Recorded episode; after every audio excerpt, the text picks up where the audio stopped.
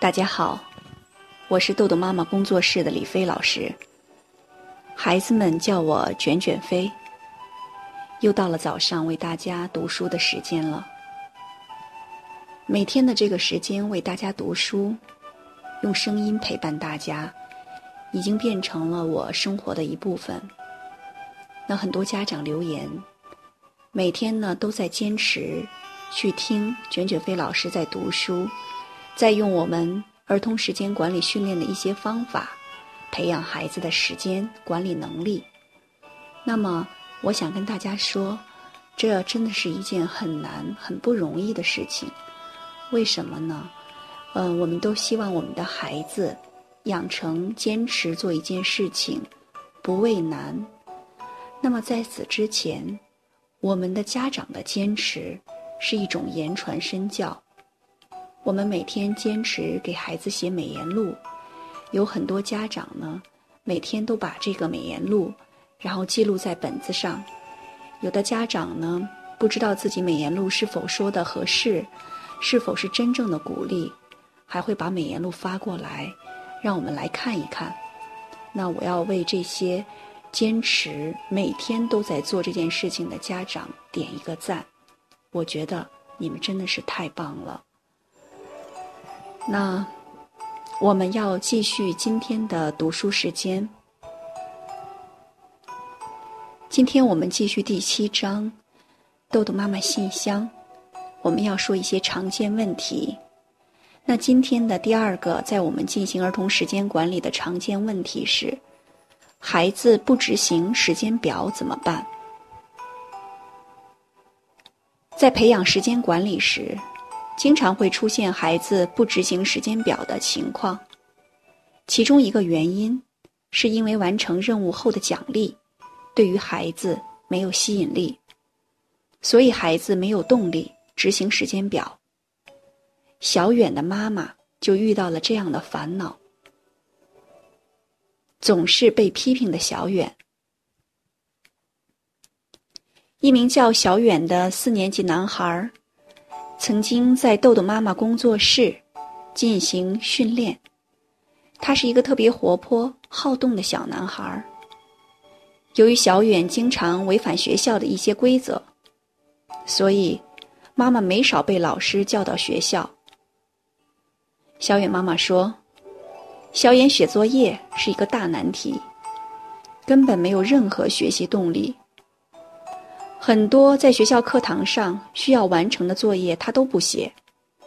别人写作业时，他总是聊天发呆、玩耍，所以每次。”被老师叫到学校沟通后，妈妈就会一肚子的怒气。回到家，难免克制不住自己，总是冲小远发脾气。妈妈很希望通过我们的训练，让小远可以学会自己管理时间，每天可以顺畅的完成作业。在刚开始训练时，我观察到。小远的确好动，经常会做一些小动作，一会儿跟旁边的同学讲讲话，一会儿又用手碰碰身边的同学。每次回答问题时，总是不举手，直接就讲话了。可以看出，小远的规则意识几乎为零。然后，在写作业的时间段。他经常愣神儿、发呆，发现我在看他时，他就会赶紧低下头写。但是过一会儿，他又开始走神儿。小远写作业的速度十分慢，完全超过了我们规定的写作业时间。别的同学已经去户外活动了，他还在一点一点写作业。我已经可以想象。小远在学校时的遭遇，这样的表现，老师一定会经常批评他。我知道小远接收的负面信息太多了，老师和家长对他的要求，对于现阶段的小远来说太高，他发现怎么努力都做不到，太难了，所以就放弃。这样一来，小远在学校、家里都不可能达到要求，那么他接收到的自然全都是批评。正向的鼓励和肯定，是小远现阶段严重缺乏的。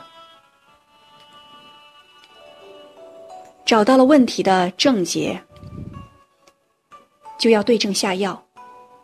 又到了写作业的时间段，当小远又要跟同学讲话时，我就重新提问，在魔法学校训练时的规则。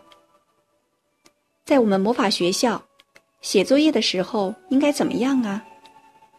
小远听到我的话，赶忙捂住了嘴，而是把手举起来。老师，应该头不抬，嘴不动，手不停。经过我的许可，小远大声回答了问题。我立刻鼓励和肯定了小远的表现。哇，小远对于我们的规则记得又清楚又好，而且刚刚我观察，你也是一直按照我们的要求做的。我要给小远加一个魔币。被肯定的小远，明显有了干劲儿。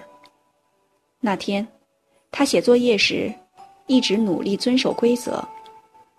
每当要违反规则时，我就用这样的方法提醒小远。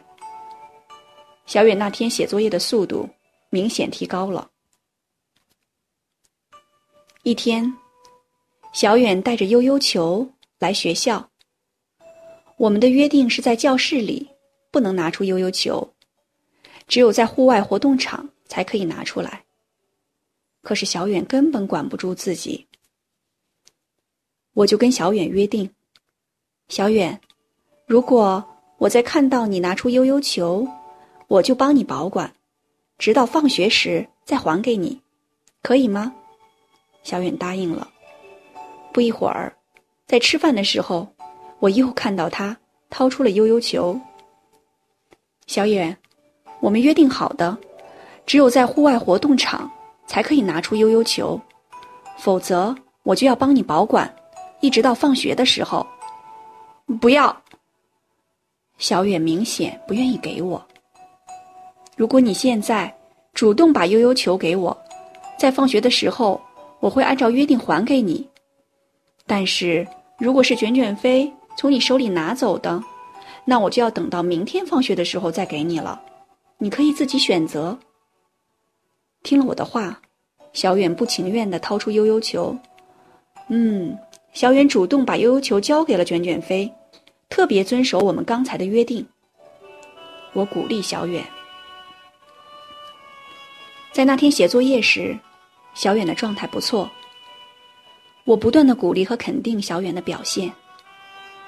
我发现小远今天写作业一直特别认真，手一直都没停。我要给小远一个魔币。那天，小远在户外活动前就写完了作业。我惊讶地说：“呀，小远，这也太神奇了！你是怎么做到的？”